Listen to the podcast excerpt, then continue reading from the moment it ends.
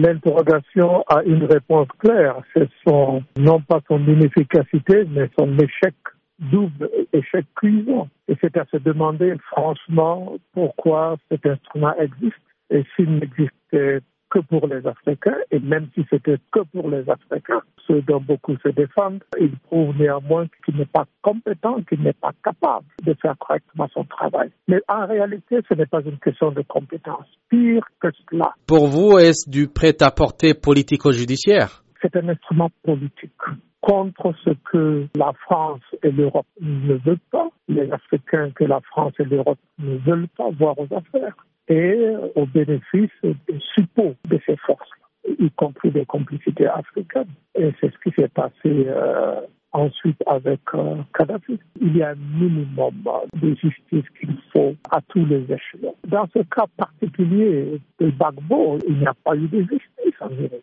il y a eu une opération militaire dirigée par la France contre Laurent Gbagbo. Il y a eu un enlèvement par les troupes françaises de Laurent Gbagbo. Il y a eu euh, un emprisonnement et il y a eu un enlèvement. Il y a eu un enlèvement et un transport forcé de Laurent Gbagbo à la CPI. On peut entourer cela de toutes les facettes que l'on veut. La réalité est que c'était la politique du plus fort, c'est-à-dire la politique de la France avec euh, Alassane Ouattara et d'autres. Problème d'efficacité, mais peut-être une juridiction nécessaire.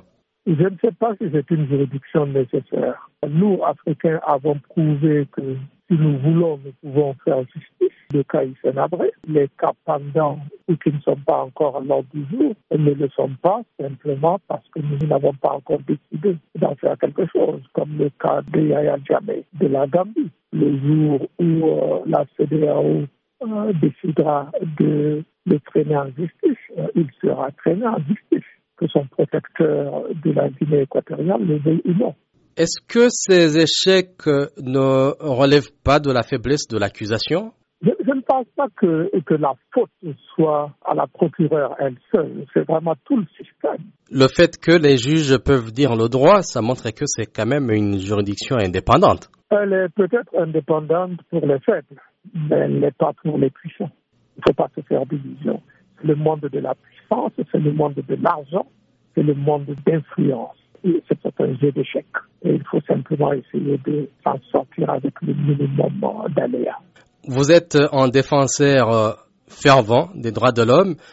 Dans tous les cas de figure, il y a eu euh, des victimes aujourd'hui euh, qui sont laissées à eux-mêmes. Personne n'est responsable de ce qui est arrivé. Oui, mais c'est cela le problème de l'être humain qui est vraiment une créature totalement imparfaite. Et euh, qu'est-ce qu'on va faire des huit années de Laurent Gbagbo derrière les barreaux? Et qu'est-ce qu'on a fait des années de Bemba derrière les barreaux? Simplement des excuses? Ah, on s'est trompé, excusez-nous, ça passe. Qu'est-ce qu'on fait de l'autre côté des, dit-on, 3000 morts en Côte d'Ivoire? Et qu'est-ce qu'on fait des morts dus à ceux qui sont au pouvoir aujourd'hui en Côte d'Ivoire? Qu'est-ce qu'on fait de tout Et le monde est jonché euh, de tous ces cadavres et qui, malheureusement, ne connaissent pas justice parce que justement, ils sont du mauvais côté, c'est-à-dire du côté des faibles. Nous connaissons la même chose au Burkina par temps.